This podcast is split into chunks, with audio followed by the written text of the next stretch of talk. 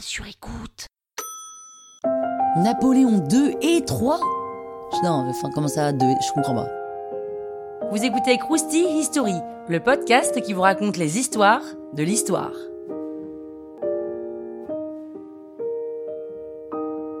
Napoléon II, né en 1811 aux Tuileries, est direct, hein, mais direct, il est nommé roi de Rome. Pratique.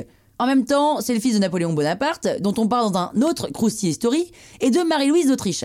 Bon, on va pas passer des heures sur Napoléon II puisque Napoléon II meurt très tôt de phtisie à 22 ans en 1831. Voilà, c'est fini, merci, au revoir. Mais je vais quand même vous parler du numéro 3. Napoléon III, c'est son cousin, le neveu de Napoléon Ier. Vu qu'en 1815, ça se passe pas bien pour son oncle, sa famille est obligée de déménager en Suisse. Il se considère comme l'héritier légitime de Napoléon et il essaye de renverser le roi de France Louis-Philippe qui a succédé à son oncle, mais c'est un échec. Il est exilé au Brésil, puis en Angleterre. Et quelques années plus tard, il retente le coup et là, c'est encore un échec.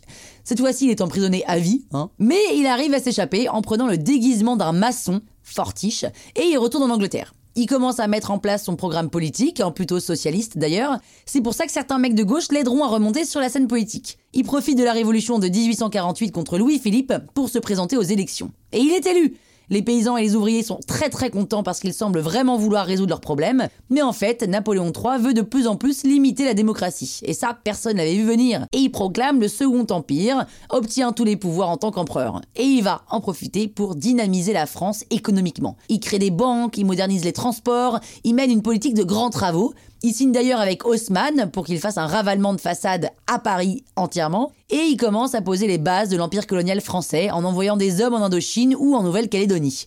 C'est un régime très autoritaire quand même, hein, et le peuple commence à être de plus en plus mécontent. Alors pour lâcher du lest, il va autoriser la liberté de la presse et le droit de grève.